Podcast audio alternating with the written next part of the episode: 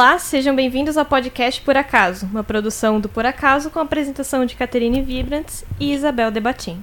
Siga o podcast para receber as novidades dos novos episódios e você também pode nos acompanhar nas redes sociais arroba por acaso, arroba OCP News e no site poracaso.com.br e ocp.news. O tema educação é algo que sempre estará em pauta. A sociedade evoluiu e a forma como aprendemos e ensinamos, consequentemente, vai passando por transformações e modificações. Durante a pandemia, a educação precisou se adaptar a uma nova realidade, e isso, com certeza, trouxe novas experiências e direcionamentos para a educação. Isso também impactou a forma como os professores lecionam, como os alunos aprendem e como é feita a gestão do ensino no mundo. Sai na frente quem está mais preparado e motivado a atender uma demanda que abrange todas as classes e que é essencial na vida de todos. No episódio de hoje, nós vamos falar sobre educação no Brasil e de que forma ela tem sido impactada nos últimos tempos. Vamos ao conceito. Pelo dicionário, educação é ação ou efeito de educar, de aperfeiçoar as capacidades intelectuais e morais de alguém. Para Aristóteles, a educação entra como aquela capaz de desenvolver as condições necessárias para a segurança do regime e para a saúde do Estado. Este é um organismo vivo, cujo fim é assegurar as necessidades materiais para a sobrevivência do homem e uma vida intelectual melhor. A educação edifica o sujeito político. Para Paulo Freire, há duas definições de educação, uma geral e outra específica.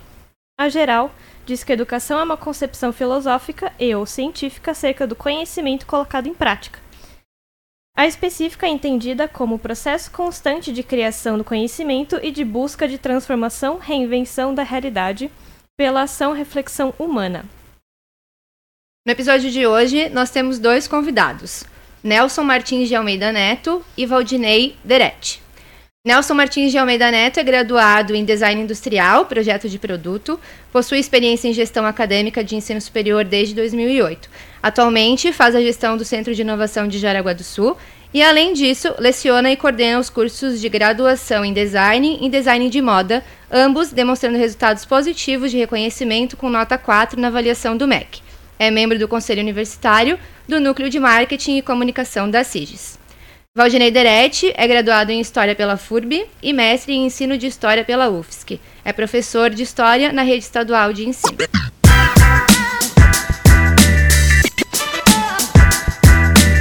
Bom, gente, bem-vindos.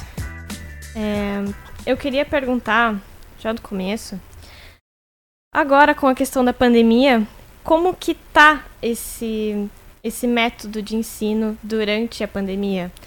Agora a gente viu que as aulas voltaram, né? Voltaram parcialmente. A gente queria saber com a avaliação de vocês, já estão algumas semanas, né? Com essa atuação. A gente queria saber é, como que tá a avaliação de vocês como educadores a questão da volta depois da pandemia, depois de um ano parado, né, gente? Em geral, sobre educação nesse momento que a gente está vivendo. Tanto faz. Bom, é, eu vou fazer só uma correção na pergunta. Não foi um ano parado. Acho que foi o ano mais agitado que eu já tive na vida. De, Mexeu com as estruturas. Com, de todo mundo. Ah, na instituição onde eu trabalho, nós em 10 dias estávamos com todas as disciplinas prontas para serem transmitidas ou teletransmitidas, né? Se adaptando à possibilidade das aulas síncronas online. Uhum. É, o que é um desafio gigante quando você tem 22 cursos em cada unidade, cerca de 2 mil disciplinas acontecendo ao mesmo tempo. Então, não dá para ficar parado. É, o processo foi exaustivo no começo, e eu vou dizer que ele não para de ser exaustivo, porque quando você tem um desafio como esse de sair do tradicional, e vamos pensar, sala de aula no formato tradicional, carteira, cadeira, quadro, professor na frente e tal, não é novo, né? Não. Dá para dizer que a educação é um dos sistemas, um dos fluxos que demora mais a mudar o, o seu formato. E de repente estava todo mundo em casa e tinha que funcionar igual. Uhum no caso da educação básica, eu acho que a grande diferença né, do que o professor falou, para minha experiência, é a questão de estrutura. Né? É, não tem como comparar aí qualquer instituição de ensino superior com educação básica. Então, é, a gente se viu de repente, ah, estamos em recesso, então a gente teve uma semana de recesso, né? Os alunos tiveram duas naquela parada toda. E na semana seguinte a gente foi bombardeado por é, cursos, lives e tudo mais para aprender a mexer com toda a questão de, de ferramentas que a gente que, que a escola ela não conhecia, né? Os professores é, cada um para si talvez tinham um certo contato, alguns, né?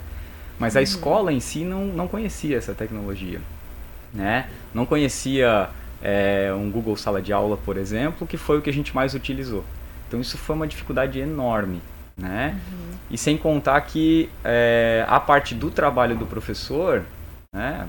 Muita gente já deve ter acompanhado aí na internet, dá para dizer que triplicou. Então a gente trabalhou pra caramba, né? A gente teve que correr atrás de um monte de coisa. Ah, como é que eu faço essa aula? Como é que eu me relaciono com um aluno que eu não estou vendo? Né? Porque eu tinha alunos que utilizavam o Google Sala de Aula, mas eu tinha alunos que iam lá na escola de 15 em 15 dias, pegavam um, um papel impresso, levavam para casa e depois voltavam uhum. e me entregavam isso daí. Uhum. Como é que eu me relaciono com esse aluno? Isso foi extremamente difícil. E, e nessa questão, uh, de ser uma coisa nova, né? Que as pessoas, uh, os alunos, os professores e quem faz a gestão, né, como a gente já citou antes, tiveram que se adaptar. Como que está isso hoje? As pessoas se adaptaram? Vocês todos se adaptaram? Ou ainda está em processo? Ou ainda os alunos ou os professores almejam aquela volta ao normal, entre aspas? Eu posso dizer que eu identifico públicos. São perfis diferentes. É, eu tenho pessoas que descobriram que o online é bom. Uhum. E que se sentem muito bem e que conseguem ver a aula inteira e que nesse, nesse formato conseguem interagir porque já estavam acostumados, porque já usavam muita plataforma digital para outras tantas coisas. Sim. E de repente, opa, eu posso usar o Discord para minha aula, por exemplo. Como uma plataforma de uhum. relacionamento online para programador, principalmente, é gamer e tal, né? E agora eu uso para minha aula. Isso é muito legal. Agora, tem pessoas que simplesmente não gostam ou têm uma resistência muito grande, ou, como vários estudiosos de educação indicam, existem maneiras diferentes de se aprender. Você pode aprender ouvindo, pode aprender vendo, pode aprender fazendo as três coisas juntas, uhum. e para cada indivíduo é diferente. Então, tem pessoas que, sem a experiência, a vivência, o momento sala de aula, a aprendizagem é menos rica então não identifica o online como uma forma interessante de aprendizagem. E daí não quer, quer estar presente. Uhum. E tem o público do tipo, bom, tem pandemia, eu não vou, tô com medo. Mas se eu puder ir, eu vou. E daí meio que tanto faz. Os dois vai, tranquilo. Uhum. Mas a gente tem perfis bem diferenciados em relação a esse processo. Mas como ele disse, tudo depende da estrutura. Porque a gente tem pessoas que estão assistindo a aula no celular, no smartphone e acompanhando aquele conteúdo ali. Tem outros que estão no computador, tem outros que estão com três telas. E daí Depende, né? tudo muda. É, é, é, depende muito da tua possibilidade também. Né? Ou tá na sala de casa ou na cozinha com a família junto. Uhum. Fica mais difícil. Não, eu tenho o meu quarto, a minha sala, com as minhas coisas, eu consigo fazer. Fica muito mais fácil. É, então, é, às um... vezes aquela, aquela questão do transporte, né? Tipo, que você tinha que ir até lá né? Às vezes você, você tinha que sair de casa e você tá no conforto do teu lar, você tá ali numa tela, tá vendo a aula, tá tudo certo. É, pro adulto, dia de chuva, sair do meu trabalho, não preciso ir até a faculdade, vou assistir o meu professor da minha cama, de moletom já, meu, que glória! Acho Tem que seria dessa turma aí. Professor, hoje tá massa, eu tô, eu tô aqui. Aí tu chama assim, ô fulano, acabou a aula. Ô, fulano, daqui um pouco ele te manda um zap. Professor, desculpa eu dormir. Uhum. ah, mas acontece isso mesmo? Já aconteceu. É, eu, eu entendo é. essa dificuldade que alguns têm uma facilidade muito grande. É realmente muito legal essa questão do ai, dia de chuva. Ou realmente a questão do transporte. Tem pessoas que moram muito longe, né? É, o deslocamento acho que é bem, é bem impactante, isso. né? E eu percebo que eu tive essa dificuldade quando eu fui apresentar a minha banca do TCC, que foi online. E eu senti muita dificuldade, porque era, é, é, muito diferente de você estar apresentando alguma coisa na frente das pessoas e você estar vendo a reação delas naquele momento. Sim. E aí, quando você vai apresentar, você não vê a cara de ninguém. E você não sabe, e agora? Será que todo mundo tá me ouvindo?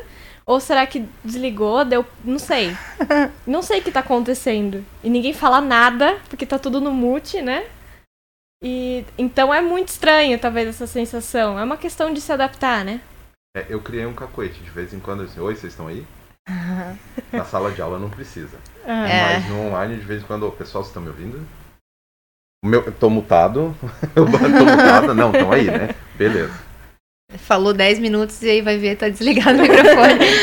Você tá só lá gesticulando, né? Não, a gurizada ajuda, eles colaboram. Mais agora. Tem mais tranquilidade, né? Mas colaboram bastante. Com relação à educação básica, ali, na minha experiência com a escola, a gente voltou agora, eu estou conversando com os alunos sobre todo esse processo do ano passado. Eu estou fazendo um trabalho bem, bem devagar mesmo, conversando com eles. E apesar de não serem todos os alunos que voltaram para a sala de aula, né? Tem alguns que continuam no remoto. é, esses que voltaram, eles estavam extremamente ansiosos para voltar. Aquela coisa de Professor, Sim. eu não consigo estudar em casa, eu não consegui aprender, eu não entendi o que era para fazer, ou eu não entendi o conteúdo, sabe? Então, é, para eles teve uma dificuldade muito grande, né, com relação a isso, e essa volta significa muito para eles, né? É, só que ao mesmo tempo tem a questão de é, como é que a gente cuida desses alunos, né? Porque ah, tá voltando, tá Sim. voltando num momento bastante difícil da pandemia, Uhum. né, que a gente está vivendo. É, ele tá afim de voltar, mas ele não tá afim, ou alguns deles, né, não estão afim de seguir medidas sanitárias, de seguir regras. Então a gente tem, Sim. além da questão toda de estar em sala de aula e, e conseguir, né, fazer um trabalho interessante com relação à, à educação do currículo, né, ao ensino do currículo que a gente tem, a gente ainda tem essa parte de insistir com o aluno, ó, precisa seguir medida de segurança, precisa vir, vir de casa até aqui de máscara e não colocar a máscara só no portão da escola, né? Então a gente lida ainda com isso, né? Então o trabalho, pelo menos da minha experiência nessa volta agora de, de ensino presencial, está sendo assim, bem devagar, conversando sobre o ano passado, vendo o que deu certo, o que não deu certo, para a gente conseguir é, retornar da melhor forma possível, né?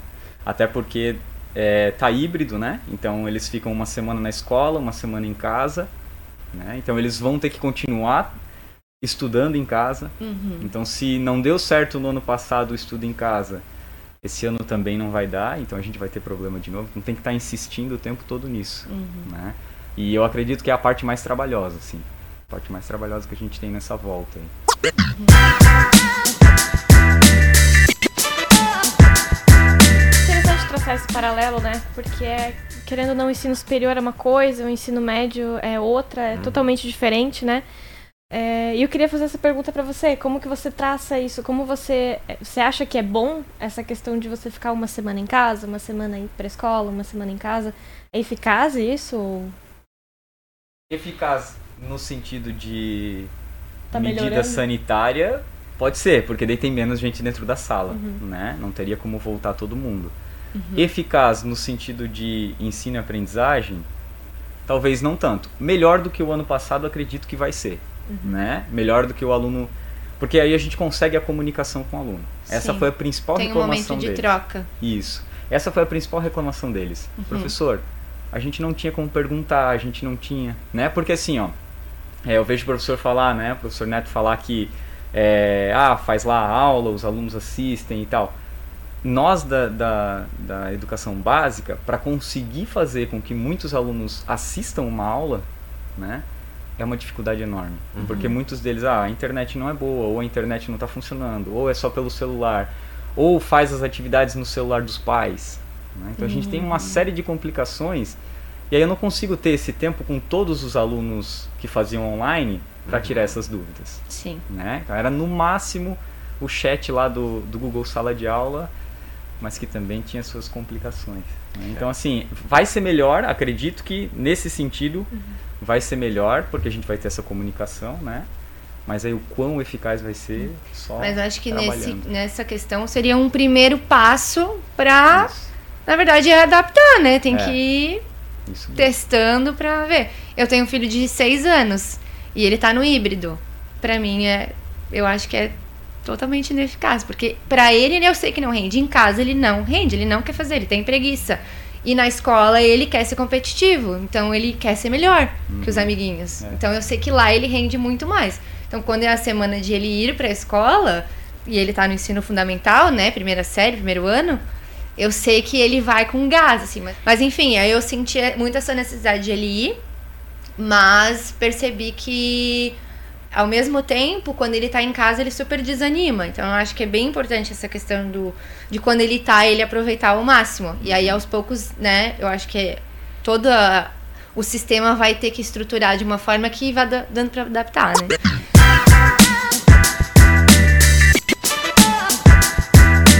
Mas uma coisa que a gente tinha conversado, eu e a Kati, é, antes da gente começar a gravar, sobre evasão, né? Como que tá isso? Como era antes e como que tá? Até a Kati tem um, trouxe um, um trechinho de um texto, né? Isso. É, como que isso tá acontecendo agora? Se, se- se existe um, um aumento significativo de evasão escolar ou não?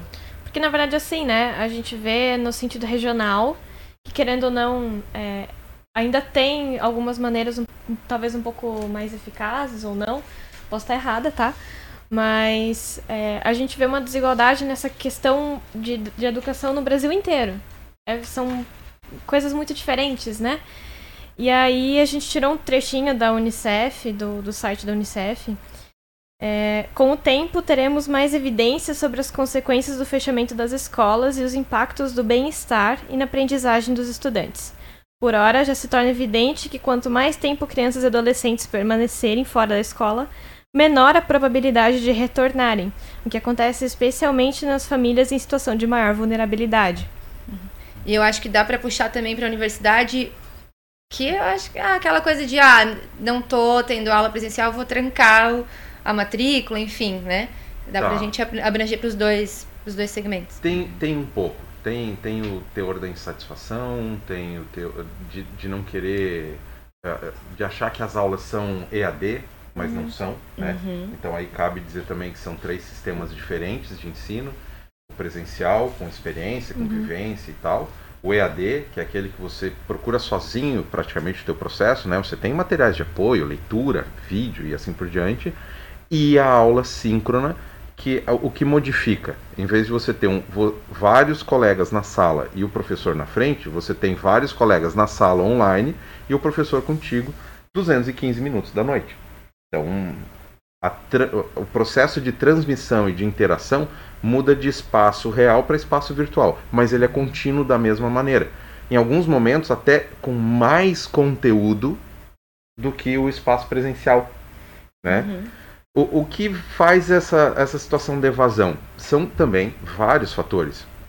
A evasão eh, não foi, no, nesse ano passado, não foi muito maior do que a dos anos anteriores. A gente eh, identificou isso e tem um porquê. Algumas instituições, a católica, por exemplo, tem um setor de orientação universitária que fez todo o acompanhamento de cada estudante, isso individual, não foi massa, de cada estudante com um perfil de evasão. Quer dizer, ele, olha, eu, eu não estou me dando bem com o EAD e tal. Uma pedagoga conversar com essa pessoa. Eu estou nervoso, não estou conseguindo aprender e tal. Uma psicóloga conversar com essa pessoa. Eu tô sem emprego, perdi a renda, que foi um outro grande fator. Por vezes mais motivador a perda de renda individual ou familiar, né? Foi mais motivador de uma possível evasão do que qualquer outra coisa. Não, peraí. A gente tem uma pessoa especializada em bolsa, outra de, de projeto de pesquisa, outra de carreira. E as pessoas com essas situações eram direcionadas para atendimentos específicos o que garantiu uma redução muito grande do processo de evasão. né? Então, tem evasão? Tem, mas todo ano tem. Esse ano que passou foi um pouquinho maior, mas também não foi nada absurdo. Não tanto quanto a gente identificou para o mercado, que realmente são realidades diferentes. No É. ensino fundamental, como é que foi? É, com relação. Eu não tenho assim números, então eu vou falar da minha percepção, né? Sim. Enquanto o ano correu, no ano passado, né? Falar da minha percepção. Das turmas que eu trabalhei, a gente teve uma média aí de dois a três alunos que simplesmente desapareceram, né? Eles não, né, não fizeram nenhuma atividade, não entraram em contato, enfim. Né? Agora, com a volta do, com o ensino presencial, a gente conseguiu trazer alguns desses alunos de volta para a escola. Né? Então, acho que nesse sentido funcionou. Né? Só que a gente tem, teve situações no ano passado de alunos assim que é, não sabiam como que estava funcionando as aulas, que a informação não chegou até eles, né? Que não conseguiam ir até a escola buscar atividade porque não tinha ônibus, né? Então assim, o diretor da escola, o assessor da escola muitas vezes pegava o carro, colocava as atividades lá dentro e ia até no bairro, por exemplo, levar atividade para esses alunos, uhum. né? Uhum. E então a gente teve assim, é, acredito que um, um aumento na evasão, isso né? Eu acredito que tenha acontecido mesmo, né? É, mas eu acho que foram outros problemas ainda que estão relacionados a isso, uhum. né? Não só o fato de ah, a escola fechou, né? É claro que isso contribui consideravelmente, né? Então não estou conseguindo fazer as atividades, não estou conseguindo acessar, não recebo as atividades, enfim, isso vai fazer o aluno desistir. Sim. Muitos alunos tiveram que começar a trabalhar. Então, ah, é, os meus pais, né, é, agora que eu estou em casa, meus pais pediram para eu ajudar lá em tal coisa. E aí começou a trabalhar por conta disso, né? Uhum. Então a escola foi ficando de lado. Né? E a gente sabe que no ensino médio essa é uma tendência, né? É uma tendência muito forte. Então é, a educação básica, né, a educação pública básica está tentando agir em cima disso, uhum. porque muitos dos nossos estudantes saem da escola para ir trabalhar. Né? É e isso antes da pandemia? Antes já. da pandemia, hum, isso. isso é um comportamento já é, de muito tempo já, né? Uhum. Então isso é muito comum. Mas eu acho que teve um aumento, eu não sei falar de números, tá? Eu não tenho números para falar, mas acho que teve um aumento de evasão sim. Uhum. Né? Que agora talvez a gente consiga, consiga reverter. tentar reverter um pouquinho.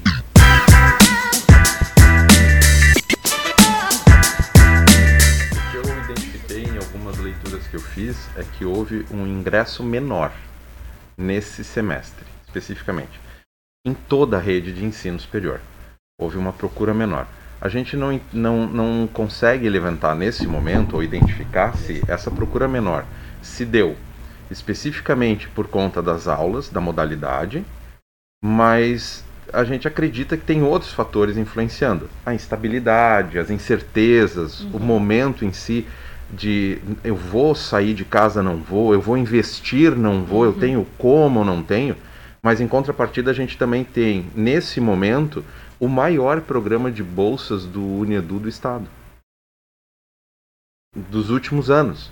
Então foi uma, a, a enxurrada de bolsas. Foi esse ano. De alguma maneira, o Estado também percebe isso e está incentivando a uhum. retomada do processo de ensino.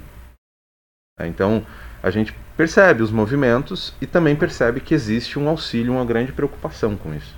É bom, né? Facilita a entrada, é, tipo, a não cair essa questão dos números de pessoas que ingressam no ensino superior. Isso é muito bom. É, é muito importante. A gente é, é, o nosso país é um país que menos de 20% da população tem nível superior completo. É um dado bem interessante para se pensar, né? Agora pensa especialistas, mestres, doutores. E a gente exporta muita gente criativa e inteligente, muito pesquisador. Uhum. Nos últimos anos, eu, eu, andei lendo assim, nos últimos anos, teve muito pesquisador que saiu para universidades do exterior por falta de bolsa, de incentivo, enfim. Eu chamo isso de é. fuga de cérebros, né? Isso, isso mesmo. Bem isso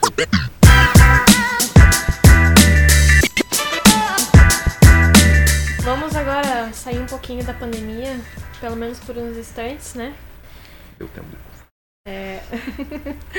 vocês acreditam que há descaso com a educação no Brasil? E na região, como vocês avaliam? Essas perguntas a gente está tirando, muitas delas foram do que as pessoas é, mandaram pra gente, né? Legal. Então elas querem saber, vocês acham que existe esse descaso da educação? E como é que vocês avaliam esse possível descaso, sim ou não, né? Na região. A nossa, região, a nossa realidade. Tá. Posso falar da, né, da Claro. educação básica. É, é que assim, às vezes a gente pensa, ah, o professor tá ali, ele só tá falando mal também, né? Pô, não tem nada de bom.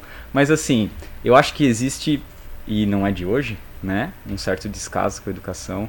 Se a gente pegar números do Estado, por exemplo, eu sou um professor ACT, então eu sou admitido em caráter temporário, e o Estado em 2018 tinha 15 mil efetivos e 20 mil ACTs contratados. Né? Então isso não faz o menor sentido. Né? Então, é, alguns estudos de 2018 mostravam que é, o estado de Santa Catarina tinha um déficit aí de 11.500 a 12 mil professores efetivos. Né? De vaga real que está lá disponível, mas que o estado não contrata professor efetivo. Né? Então, já começa por aí o descaso. Se você não tem é, um, um mínimo de, de pessoal para atender a demanda que tem, né? Porque o professor ACT, hoje ele está numa escola, ano que vem ele está na outra, ele vai onde a vaga aparece, né? E isso dificulta muito o trabalho do professor. Então, se eu consigo acompanhar um aluno do sexto ano até o nono ano, eu tenho uma, uma carga aí, digamos assim, de, de educação, de percepção daquele aluno muito maior do que hoje eu estou aqui, eu vejo ele no sétimo ano, daqui a cinco anos eu vejo ele de novo numa outra escola, no ensino médio. Né? Então, evolução, né? isso, né? Então isso dificulta o trabalho do professor. Fazer um projeto na escola, se envolver com algumas questões ligadas à escola, para o professor ACT fica mais difícil, né? É, então eu acho que tem esse descaso e aquela questão da estrutura que até a gente comentou, né? Com relação à à pandemia ali, a falta de estrutura, isso aparece nas escolas públicas, né? Não adianta. É só a gente ver, é, por exemplo, com relação à pandemia, na portaria 983, que, que é que orienta é, como que deve agir, medidas sanitárias e tudo mais, lá fala assim, ó, o uso de máscara é obrigatório, tem que trocar de duas em duas horas e são máscaras ou descartáveis ou de TNT. Se você for para uma escola, qualquer escola, acredito eu, do estado, pelo menos as que eu conheço, né? Você vai encontrar praticamente todos os alunos com máscara de tecido. A escola não fornece, porque a escola não tem como fornecer. Entende? Então, vai nesses sentidos, né? E aí, de resto, né, a falta da tecnologia dentro da sala de aula, dentro da escola. né? Então a gente tem, eu acredito que existe sim esse esse descaso com a educação.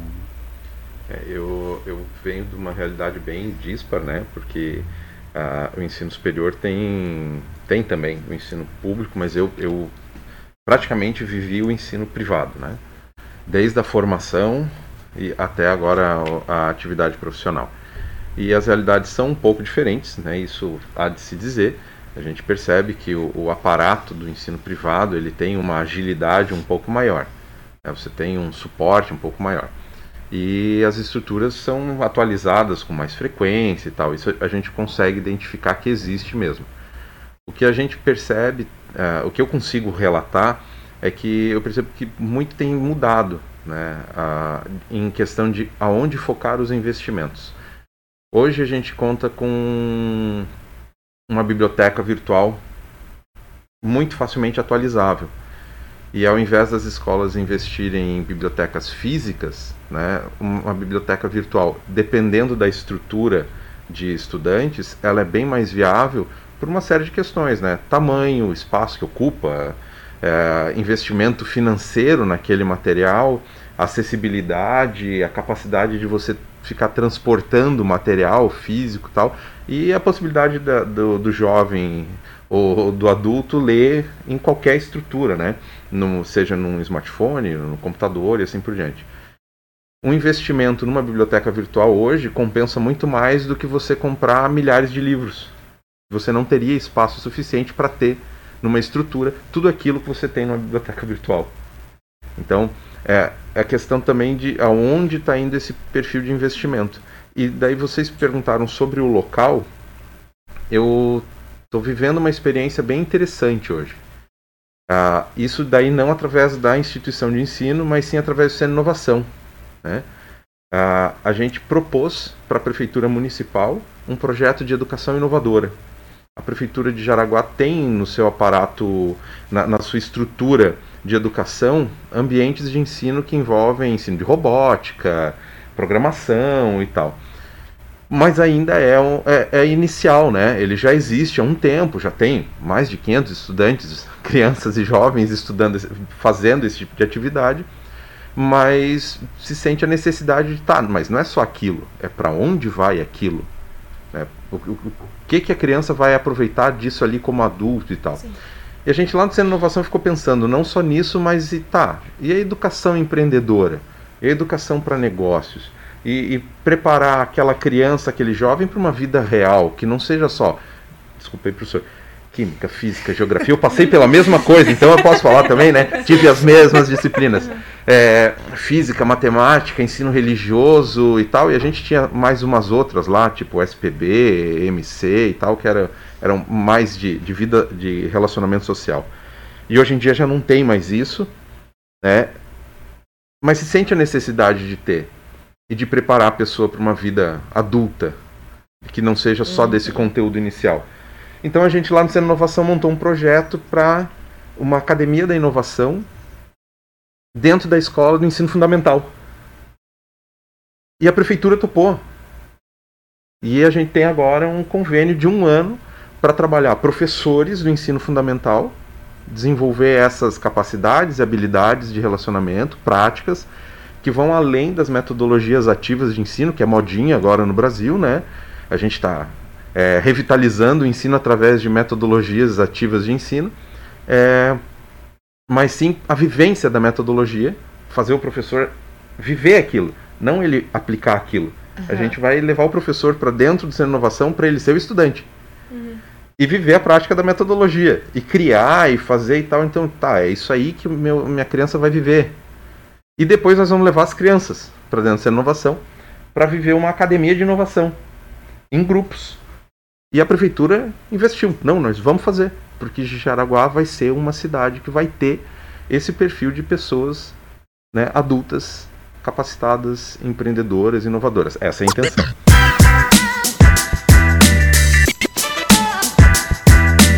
Na verdade, a gente vê que falta, né? A gente tem as matérias básicas, mas Justamente as pessoas perguntaram bastante sobre essas questões de. É, de é... incluir essas é, outras matérias cotidianas, né? Foi, foi essa palavra que usaram, cotidianas, é, na grade curricular. Por exemplo, empreendedorismo, é, financeiro, enfim, outras questões, né? Uhum. Inclusive, que pra... essa questão de informática, eles colocaram várias coisas aqui, a gente até montou as perguntas, mas realmente, essa questão do empreendedorismo, educação financeira, é, ou informática, programação, são coisas que talvez isso ocorra em, em, outros estados, a gente sabe, né? Mas não é comum no Brasil inteiro. E é interessante esse tipo de projeto, porque deveria ter mais desses, é, desses projetos mesmo que sejam voltados para a educação. Tanto para o professor quanto para o aluno, né?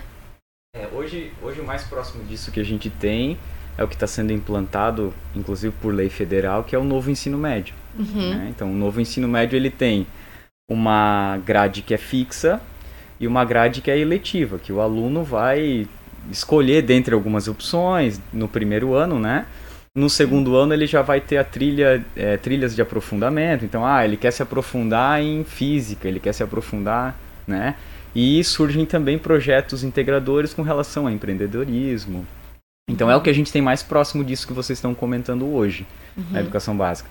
Só que ainda é, é uma matriz transitória, né? Está em fase de testes. Então já teve é, o ensino médio inovador, já teve o EMIT, né? E agora o governo federal estabeleceu o novo ensino médio. Uhum. Né? Mas, mas, isso não é fixo para todas as escolas, não são? Tipo, todas as escolas vão ter a trilha de física, a trilha de, de estudo financeiro. Não, é o estudante demanda. vai ter que mudar a escola, de escola, inclusive. Isso. Ah, não, ah. nessa escola é financeira, naquela escola é de é, preparação politécnica, uhum. para as ah, áreas das é engenharias e tal. Então, o estudante vai fazer esse movimento pela opção dele de para que área ele quer se aprofundar. Uhum. É, é, interessante também, né? Porque você desse jeito você constrói uma sociedade. Você traça novos relacionamentos, porque se a pessoa quer mesmo ir para aquela área, ele vai ter que procurar.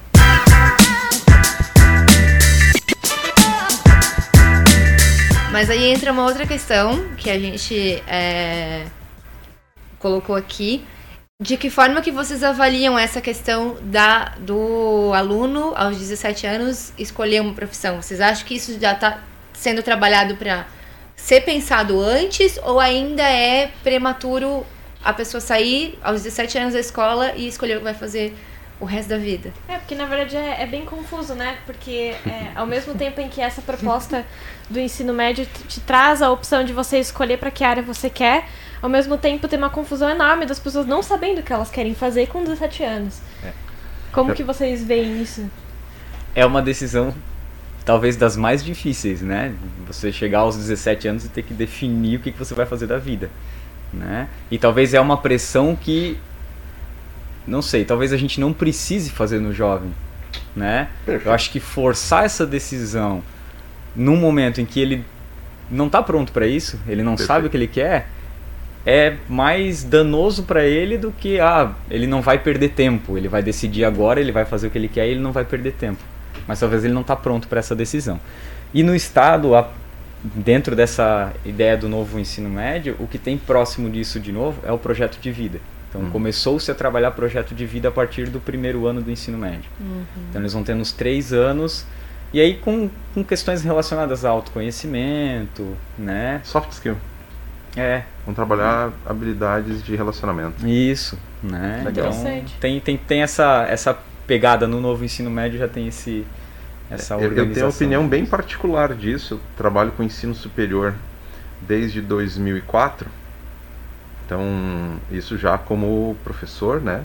Mas que tô nessa vivência aí, dá para dizer que desde o ano 2000. Foi a minha primeira experiência em sala de aula como técnico de, de, de laboratório dentro da, do curso de design lá na Univale. É, de lá para cá não mudou nada. Todo mundo está indeciso. Eu acho que eu acredito, né, que eu posso falar da minha experiência, não posso falar da dos outros. Mas eu, eu acredito que a- a- é o que você disse, a pressão está no lugar errado. De repente, a, a, intenção dos pais de ver os filhos bem deveria se focar em qual é a primeira experiência que você quer ter, não a profissão que você vai fazer para a vida, cara. Verdade. Você escolher aos 17 anos a profissão da vida, sério, é, é besteira. É a chance de dar balela. errado é bem grande também, né? Ah, não. Mas eu quero que meu filho seja médico. Ele vai ter que estudar pra caramba. Tu sabe se ele, se ele suporta ver sangue? Né? A gente não tem isso, assim, é, a forçação de barra para o jovem, né, e essa obrigação de ter que escolher uma vida para os próximos 50 anos dele, né, porque ele vai estar com 17, vamos pensar lá em 67, 77 anos, o cara ainda está fazendo. Eu não sei, hoje eu não sei o que eu vou estar fazendo. E eu já passei dos 40 tem um tempo. E hoje já é uma realidade quando você percebe que você. Hoje eu sou jornalista, mas se amanhã eu não estiver contente com isso, eu tenho uma infinidade de possibilidades, né? E hoje O jovem já sabe isso. disso hoje também, que se ele não gostar de direito, ele pode mudar pra engenharia, trancar e começar outra, né? Sim. E o mais curioso é que eu vou, eu vou colocar como sociedade de maneira geral, a sociedade não percebeu isso ainda. Então a pressão continua existindo. Continua É existindo verdade. igual. Né? É, Isso é uma tristeza. A gente começa a pensar nos, no- nos grandes, eh, as grandes referências mundiais, né? Se pegar o Leonardo da Vinci, o que, que ele era?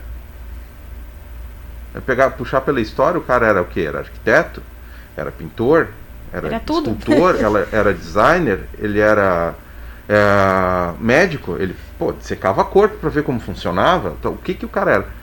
Lá naquela época a coisa já funcionava assim. Sim. Aí a gente hoje força o jovem a tomar. Não. Qual é a tua primeira experiência? Se a gente aprender a estimular o jovem a ter experiências que ele possa dizer disso eu gostei, disso eu não gostei, aí nesse sentido eu posso dizer que eu tive um pai muito bom. Quando eu disse, ah, eu quero ser técnico mecânico, ele foi lá e me conseguiu uma vaga numa fábrica que fazia peça para trator, cara. Me botou lá dentro. Eu fui para a fundição da fábrica eu, eh, derramar ferro fundido. Vocês têm noção do que é isso? O calor Meu lá, eu não vou dizer do que, que é, mas é bem, é bem pertinho, tá? Do calor que tem lá naquele lugar. E assim, de lá para cá, toda a trajetória passou por área de mecânica, depois arquitetura, design industrial, propaganda e marketing.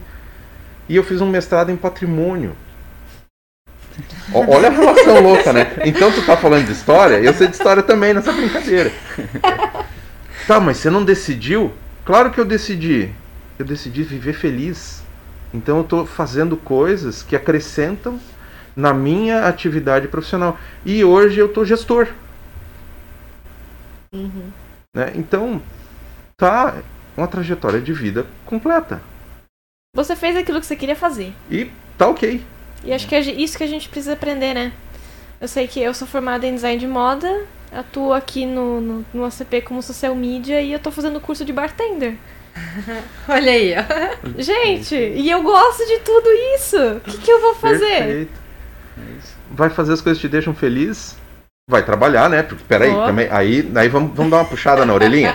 Posso? Vamos lá, né? Vamos dar uma puxada na Vai, orelhinha. com Não, não da, da Caterine.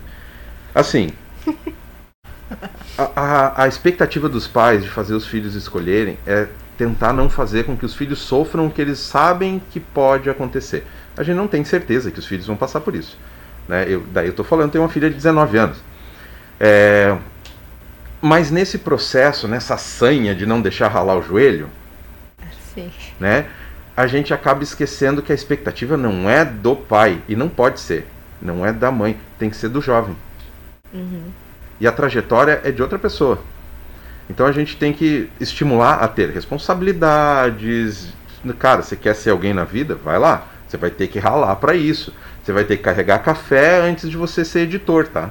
Então, passa pelo processo e estimula para que ele passe pelo processo. E quando estiver sofrendo, diz assim: legal, eu te ajudo, mas tu vai continuar sofrendo.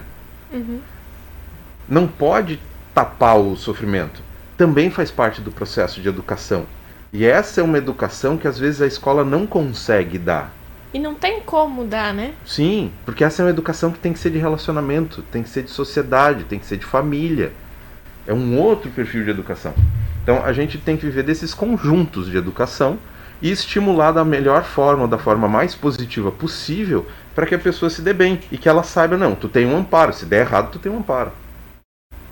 Até porque muitas vezes as pessoas acham que a escola vai resolver toda essa situação. E a escola não tem nem como fazer isso, porque isso depende de uma série de outros elementos, né? Que não está só ali dentro da escola, né? Então, essa questão dos pais, né? E a, a participação da família nesse sentido. E não no sentido de, ah, eu vou forçar meu filho a fazer as tarefas que ele tem que fazer para a escola. Não, no sentido de ouvir o que o filho tem para dizer. Né? Assim como a escola também tem que estar aberta para ouvir o que o aluno tem para dizer. Né? Senão a gente fica empurrando um monte de coisa e dizendo, ó, você tem que ver isso, você tem que ler isso, estudar isso, porque você precisa ser alguém na vida. Né? E aí a gente fica nessa, de, ah, é, é meio vago isso, né? Você precisa ser alguém na vida. Né? Tem que decidir o, o que, que você é ser quer alguém fazer. na vida, né? Pois é. Né?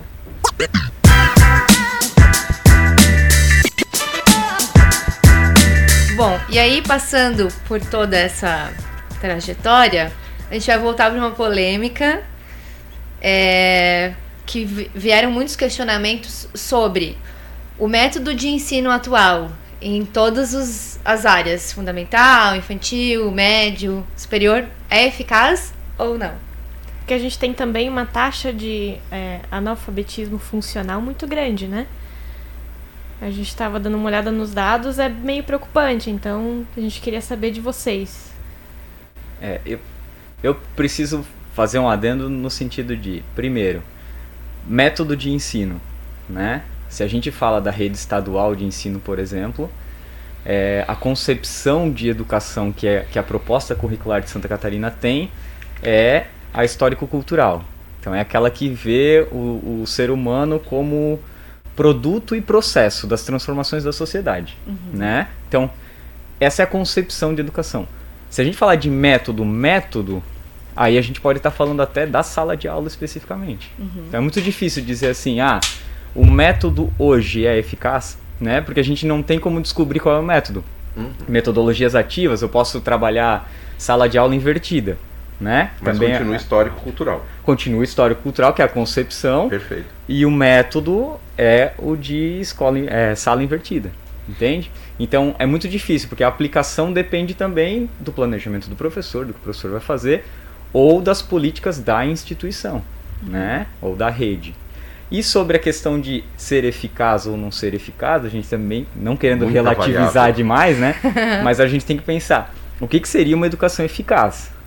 Com relação à escola, para que, que a gente está formando o, nosso, o nosso aluno, os nossos jovens? A gente está formando ele para ele conseguir é, ser um, um- um ser humano que consegue conviver em sociedade, que consegue pensar politicamente, né? E que vai conseguir é, transformar essa sociedade de alguma forma? Ou a gente está preparando esse, esse, esse estudante para ser o que a sociedade quer que ele seja, naquele sentido que a gente estava falando, né? É antes. relativo, né? Isso, né? Então, assim, a gente primeiro precisa ter muito bem definido para que, que a gente quer a educação, para que, que a gente quer a, a escola. E aí a gente vai entender se ela é eficaz ou ela não é eficaz, né? Eu acredito que a discussão é enorme. É uma Sim. discussão Né? sem fim. É, É. passando- acabou de passar na minha cabeça. Cara, é um- vai até o infinito, aqui. né? Isso, por Sim. isso que eu falei, não, eu, não, eu não quero ficar relativizando demais, porque daí a gente fica voando aí e não, não, não Mas fala é um nada, né? questionamento bom pra quem tá ouvindo saber o que, que é, na verdade, uma educação eficaz. Exatamente. O que Sim. você É você pensa, aprender né? o beabá ou é você realmente pensar Em como qual, cidadão. Em qual base foi construída a pergunta, né? A partir de que referência a pessoa construiu a pergunta? Exatamente. Também, também é relevante. Uhum. A gente pode ir pelas métricas. Uma educação eficaz pode ser avaliada por uma métrica de avaliação do MEC. Uhum. né? Aquela instituição atende todos os requisitos e tem nota 5 no MEC e os estudantes têm nota ENAD 5. A pessoa faz um curso de odontologia e trabalha como vendedor na loja. A educação foi eficaz? Ele con- concluiu o curso, tem o seu diploma, mas trabalha vendedor. Por quê? Não sei, você tem que perguntar para a pessoa. Uhum. O teu curso te ensinou? Você faz obturação, faz os tratamentos? Faço. Beleza. Mas então por que você trabalha na loja? Porque eu fico mais feliz aqui. Não quer dizer que a educação não foi eficaz, que o ensino não foi completo. Só quer dizer que a pessoa escolheu fazer outra coisa também. Né? Então é, é muito relativo. é- não tem como não relativizar isso. É subjetivo, cada Sim. um vai saber do seu, né? Aquela questão também de prova, né? Vai fazer É, uma prova, estudou até- pra prova, decorou, hoje não lembra de nada do que aprendeu em física. É, Sim. isso. Mas passei! A questão, a questão da métrica, né, no sentido do- da nota da instituição de ensino superior no MEC, ela avalia uma série de elementos, né? Sim. Mas se a gente pega as avaliações que existem para a educação básica, a gente tem o IDEB. Então, ah, Uhum. o município teve uma nota muito alta no IDEB. O que, que isso significa? Isso Menos significa que os alunos foram muito bem preparados em português e matemática. É isso aí. Basicamente. O resto? Ou- Será que ou a, a educação um é índice de eficaz? reprovação pequeno. Isso. Na verdade, também não confirma se ele foi bem preparado. É, é. Só, só avalia se o índice de reprovação foi pequeno. Isso. Né? En- Então, assim, é, será que a educação eficaz é aquela que, beleza, todo mundo sabe português e matemática? Mesmo sabendo que a gente tem um índice alto de analfabetismo funcional? Então o IDEB é mentiroso? Né? Então, assim, de certa forma mentiroso, né? Por causa dessa, dessa relação. Então, é, como é que a gente vai avaliar essa educação? Né? Ah, tem o Enem. Bom, o Enem já é um pouquinho mais completo. É, mas é também só uma prova. Não avalia Entende? muita Olha, coisa também, u- né? Uma prova, a pessoa acordar com dor de cabeça e fazer uma prova é horrível. Então, Uhum. muitos fatores influenciando no resultado. Não quer dizer que aquela Isso. pessoa é boa ou ruim. Isso. Isso. Por isso que a, a análise tem que tomar a maior parte dos elementos. A então tem que falar leva desde a um susto estrutura antes de fazer uma prova. Porque você também pode chutar tudo e acertar tudo, também, óbvio. É. Isso. né? Acontece.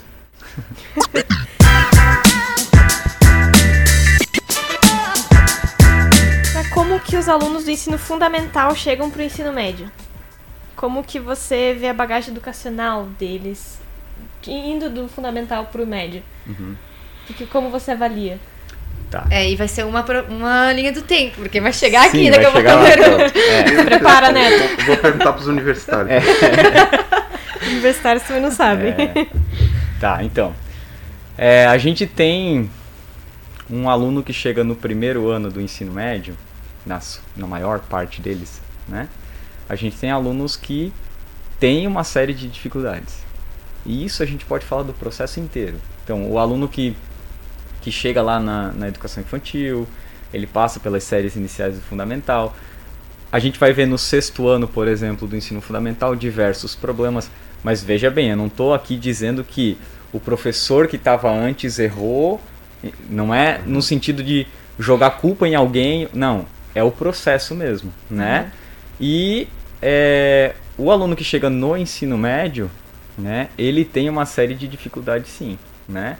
A parte, talvez, que eu percebo mais e que influencia muito na questão do ensino de história é a parte de leitura e interpretação, por exemplo.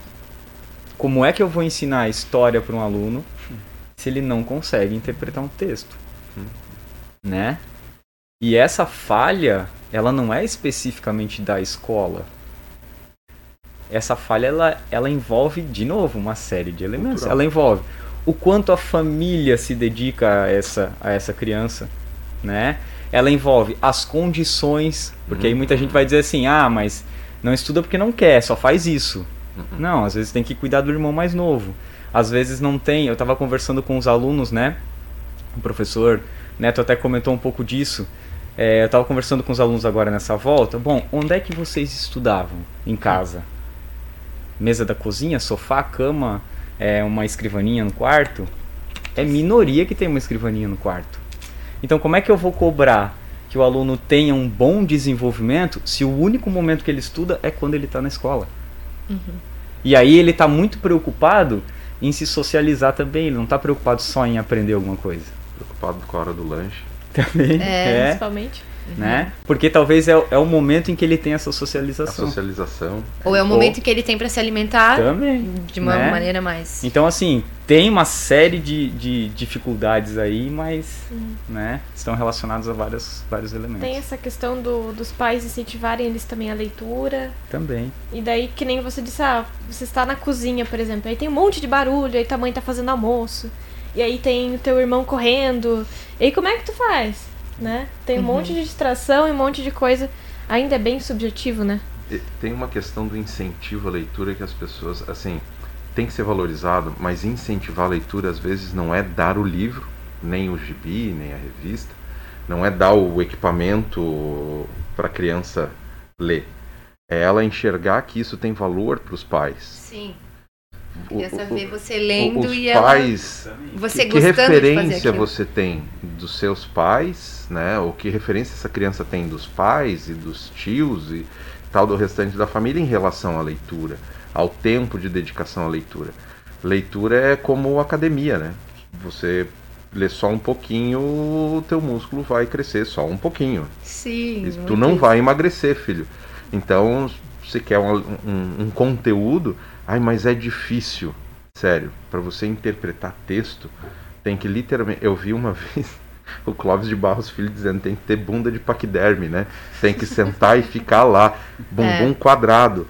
Você precisa sentar a bunda na cadeira e melhorar a tua capacidade de pensamento, porque depois você aplica isso aonde for. Porque se você só ficar no show do Ari Toledo, coisas fáceis, sozinho, públicos, e aqui está a empresa, aí tem. Pelo amor de Deus, velho, sabe, na quinta série primária já daria para entender essa merda. Pega alguma coisa de gente, tenha culhão, mesmo que não, mesmo que não tenha nada a ver com você, tenha, tenha, tenha sangue, reaja porque você tem que ler aquela página e ler de novo e ler de novo até você entender o que está escrito ali. Não entendi as palavras, tem que consultar um dicionário, consult, fazer uma pesquisa online, achar a palavra e entender o contexto. Tem que esse exercício de leitura e de criar a, o hábito de ler e interpretar é, é um grande diferencial. Uhum. E isso se estende para a graduação já vou aproveitar o gancho para puxar lá para graduação. Isso aí, alunos de ensino médio para ensino superior. Isso. Eu imaginei que ia ter a sequência da pergunta, né? Uhum. Então, quando os alunos do ensino médio chegam no ensino superior, eles não são diferentes. Eles não, não ganham a varinha mágica, e nem bota capa, nem, nem nada assim. Eles chegam igualzinho que estavam na sala de aula no último dia de aula do terceirão e continuam assim por um bom tempo. E o máximo que a gente consegue fazer nesse processo é estimular mais e mais.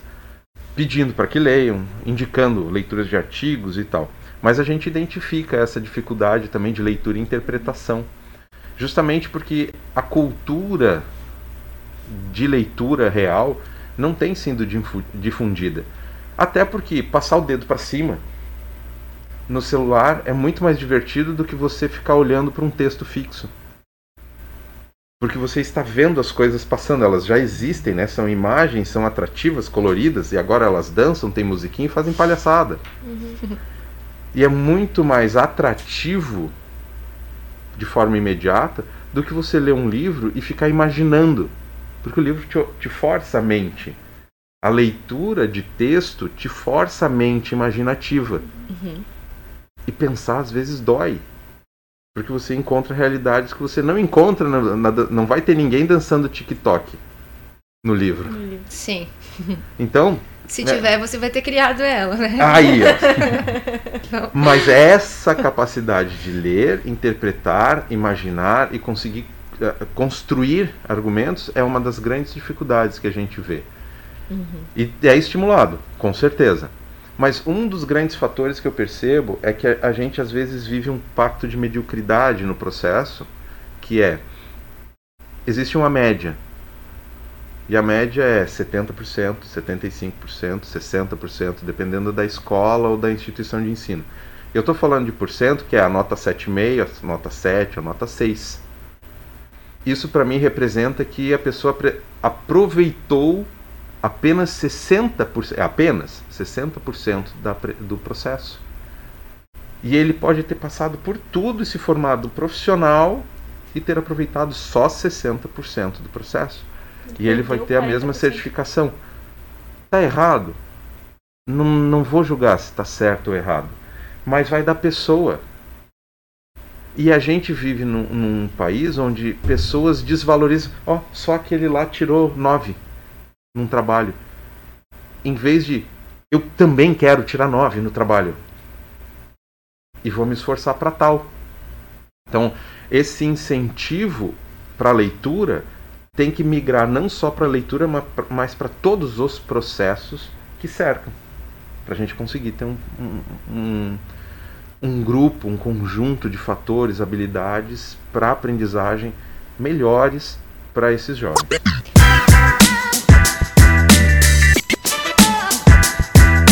Eu sou muito devoradora de livros, eu amo muito, mas foi um incentivo que veio de casa. Eu via minha mãe lendo muito, minha mãe também é professora, e eu, eu via ela lendo e eu achava maravilhoso ver as expressões dela e o que ela depois ela vinha me contar. Então, isso também foi um reflexo. É muito do que vocês estão falando de a educação não ser só o ambiente escolar, universitário, e sim o que vem de casa. E é, uma coisa que me perguntam muito, como que eu gosto de ler? Aí o que eu respondo é o seguinte: quando eu aprendi, eu consegui entender o que eu gostava de ler, a leitura se tornou excelente. Então, às vezes, não é porque você não gosta de ler, você só não entendeu ainda o que você gosta de ler, né? E mesmo assim, é, tem outra coisa que eu acho que é muito importante. Hoje a gente passa o dia inteiro lendo. Né? E eu me cobro muito porque eu chego em casa e eu quero ler meu livro, às vezes eu tô exausta e eu penso, mas eu nem li, mas eu passei o dia inteiro escrevendo, lendo, lendo mensagem no celular. Uhum. E às vezes a gente esquece disso também. Então, talvez é, uma solução disso seria larga um pouco aquilo que talvez não é tão importante e substitui por algo que é importante pegar um livro, enfim. Então, acho que também é uma construção que vem de família, né, de educação dentro de casa, junto com a educação escolar e, e universitária e também com você se conhecer e entender qual é o seu limite e o que você gosta. E para os pais, né? É, ler livro em casa estimula os seus filhos a lerem também, porque eles vêm pelo exemplo. Exatamente. É, o bom exemplo ele é copiado e o mau exemplo também é também. copiado. Né? O professor falou ali de, da questão das notas. Ah, só ele tirou nove, né? Mas a maior parte desses alunos vêm os pais, os tios, os primos falando no churrasco em família, meu, eu era muito ruim na escola. Meu, eu não estudava, eu só queria sair da escola, eu só queria fugir. Ele passa a vida inteira dele escutando isso. Essa é a referência. É, uhum. então ele vai chegar na escola, ele vai lá, ah, esse lugar aqui é aquele lugar. que eu tô Que meu pai queria ouvir fugir, que falar. meu É, tio queria fugir. Entende? Então, e que eles riem tanto disso. Pois é, se torna histórias É. tão engraçadas, né? E Se aí. eu não fizer isso, não vai ser legal no futuro. É, entende? É, tem, tem isso. É, eu vou aproveitar o teu gancho, você falou sobre as redes sociais ali, é, para fazer um estímulo, né? É, eu, durante um tempo, comecei a usar várias redes sociais, uma para poder me relacionar e ter conteúdo cada vez mais atual para interagir com os estudantes. Afinal de contas, eu comecei lecionando no ensino superior com 28 e daí estava meio pertinho, já era velhote, né? Mas estava meio pertinho da gurizada que está entrando. Eram só 11 anos, 10 anos de diferença. Hoje eu tô com 44, né? Então não tem mais o mesmo pique, nem os mesmos jargões, nem meme, né? Eu, eu, eu não memerizo como eles. Então vamos entrar nas redes sociais. E isso consome um tempo absurdo. Eu comecei a rastrear o tempo e ver o quanto tempo eu levava numa rede social e o quanto eu deveria aproveitar desse tempo para outras coisas, para aumentar intelecto, não a quantidade de coisa que passa na frente dos olhos. E aquilo estava difícil, até eu assisti um, um documentário chamado Dilema das Redes Sociais. Nossa, é muito bom. Pais que querem eh, ver seus filhos admirados com o que vem das redes sociais, não bota aí, não vai mostrar para ele assim, assiste isso aqui que o professor Neto falou para assistir. Não faz isso não que você vai incomodar o, o jovem. Mas faz do teu jeito, senta com ele e assiste junto, porque é importante para ti, pai, também, para ti, mãe, também. A partir daquilo ali, começa a achar outros assuntos que tenham relação e estimula um processo de não só assistir, mas de ler também sobre o assunto. Vocês vão ver que tem bastante coisa aí falando sobre as redes e muitas das coisas do tipo, agora acabei de falar do dilema das redes sociais, o primeiro filme que vai aparecer com certeza no Instagram para mim vai ser esse. Vai aparecer lá propaganda, né? Porque aparece. E tem também aquele livro, né? 10 argumentos pra você deletar suas redes sociais, que é basicamente na mesma linha. Mas pra Sim. você ler o livro, você tem que sair das redes sociais. Opa! Primeira coisa. É.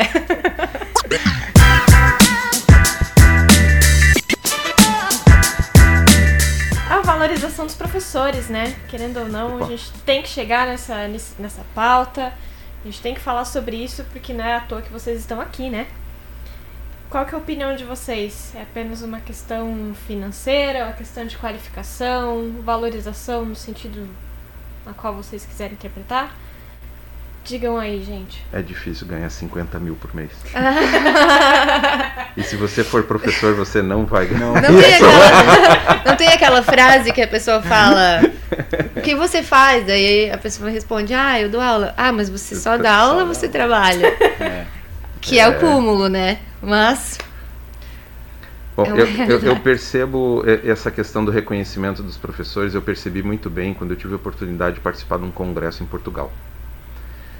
Eu fui apresentar como pesquisador brasileiro numa instituição no congresso de tecnologias de, de ensino e aprendizagem, no EUTIC.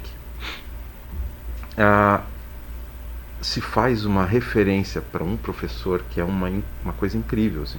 Assim, senhor professor, tal, tem um, tem um. Se percebe a referência ao a dedicação daquele ser por ter estudado por, por se dedicar realmente a, a, ao ensino e à pesquisa. E por vezes aqui no Brasil a gente não percebe isso assim.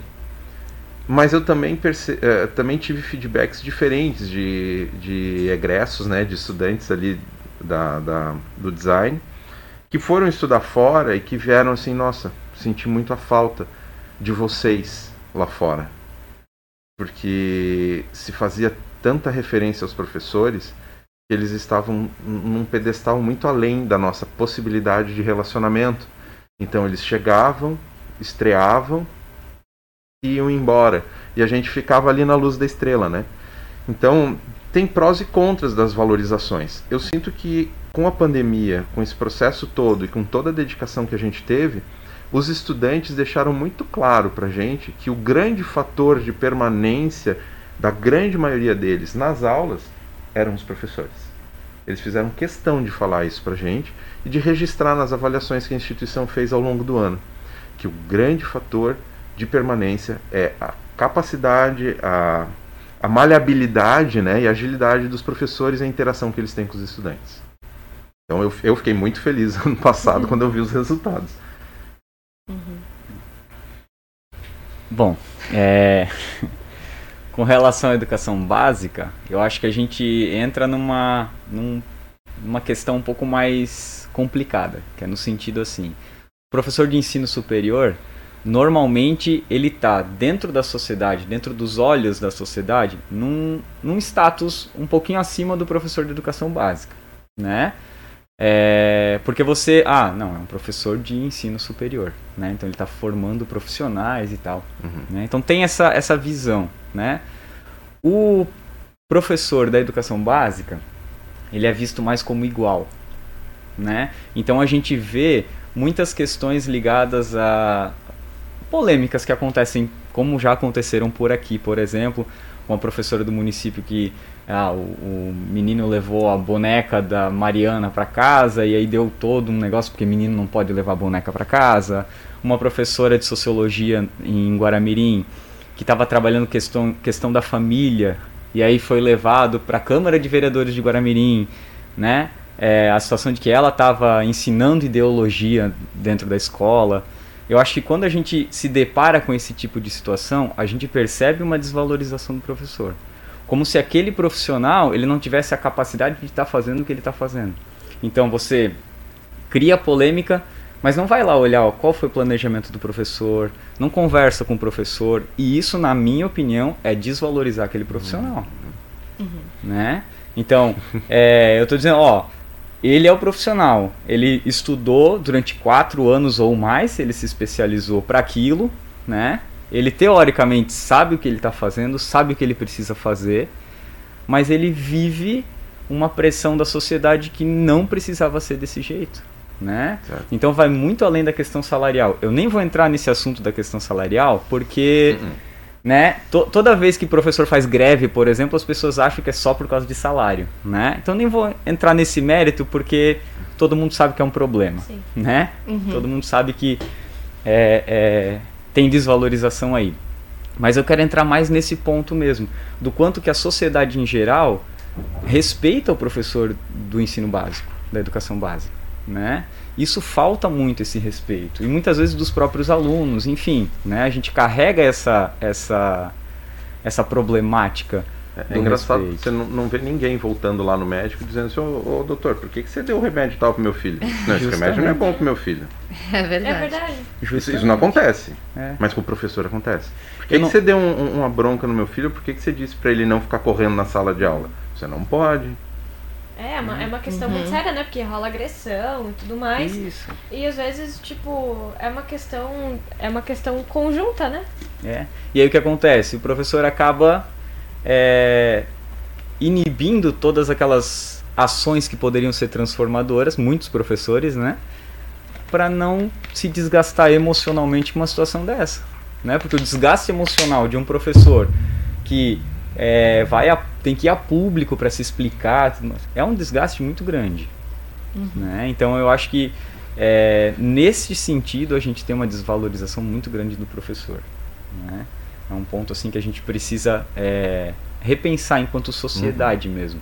Eu não estou dizendo que não tenha que ter fiscalização, porque pode ter professor que esteja fazendo coisa errada sim. Isso aí tem em qualquer, Em qualquer profissão. né? Qualquer Qualquer, profissão.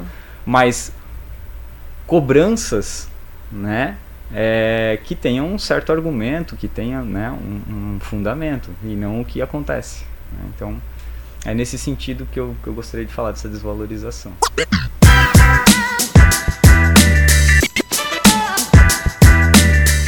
Posso, eu posso quebrar o nosso protocolo aqui? Manda. É, eu queria pedir para os dois deixar uma diquinha, assim, uma dica de professor para todo mundo. Hum. Uma dica, o que um professor tem para deixar de dica para a sociedade? Fala, professor. Pegada de surpresa! Bom, é, o que eu posso dizer? Quando a gente desvaloriza qualquer situação de estudo, quando você desvaloriza alguém porque vê que ela está lendo alguma coisa que você não acredita, você está fazendo duas coisas erradas. uma, você não investigou o suficiente o assunto. E outra, você está tolindo uma outra pessoa de ter a capacidade de conhecer algo novo. Então, se você observar que alguém está lendo alguma coisa, seja no máximo curioso. Pergunte o que ela percebeu sobre aquele assunto e estimule para que continue lendo. Se você não concordar com o argumento, leia também e discuta com o argumento através de leitura. A gente vai ter uma sociedade bem melhor, com pessoas mais informadas. Que deduzem menos, né? É. E que atacam menos as pessoas, né? Atacam argumentos. É. Eu acho que a, a minha fala vai mais ou menos nesse, nesse sentido, né? É, a gente precisa se olhar enquanto sociedade. Então, né? não é eu olhar só para mim mesmo e pensar, ah, o que eu quero, o que eu vou fazer. Não, é pensar num coletivo. Eu acho que a gente está vivendo um momento hoje de necessidade de pensar nesse coletivo, né? Do quanto a minha ação ela pode ser transformadora positivamente no coletivo ou não, né? E eu acredito que falta muito para nós, enquanto sociedade, e aí de todos esses problemas que a gente comentou, né? Falta muito olhar para a sociedade mesmo e entender assim, o que, que a gente quer, né? Eu acho que se cada um olhar, até para os estudantes, por exemplo, né? estudantes da educação básica, no sentido de escolher o que eles querem e tudo mais, é olhar para si e pensar. Eu acho que a gente não faz muito isso. Né? A gente tem uma dificuldade enorme de fazer isso. O que, que eu quero fazer, como que eu me sinto bem. E se a gente começa a fazer isso individualmente e depois enquanto sociedade, a gente tem possibilidades de melhora, né? de, de transformação muito positiva. Eu acho que essas foram as nossas considerações finais, né? Sim. Com certeza. Então a gente vai agradecer a vocês pelo pela audiência, né? E esse foi mais um episódio do podcast Por Acaso com o tema educação. A gente agradece a participação de vocês. Inclusive, se vocês quiserem deixar algum contato, redes sociais, fiquem à vontade. Ok? Se quiser fazer uma conversa comigo, pode ir direto no site da Católica. Tem lá o espaço para você mandar um, um e-mail para o Fale com o Coordenador, é o coordenador neto do curso de design. É, tem o WhatsApp ali também, que é o 32758235. Então pode mandar um WhatsApp direto para mim se quiser fazer alguma pergunta.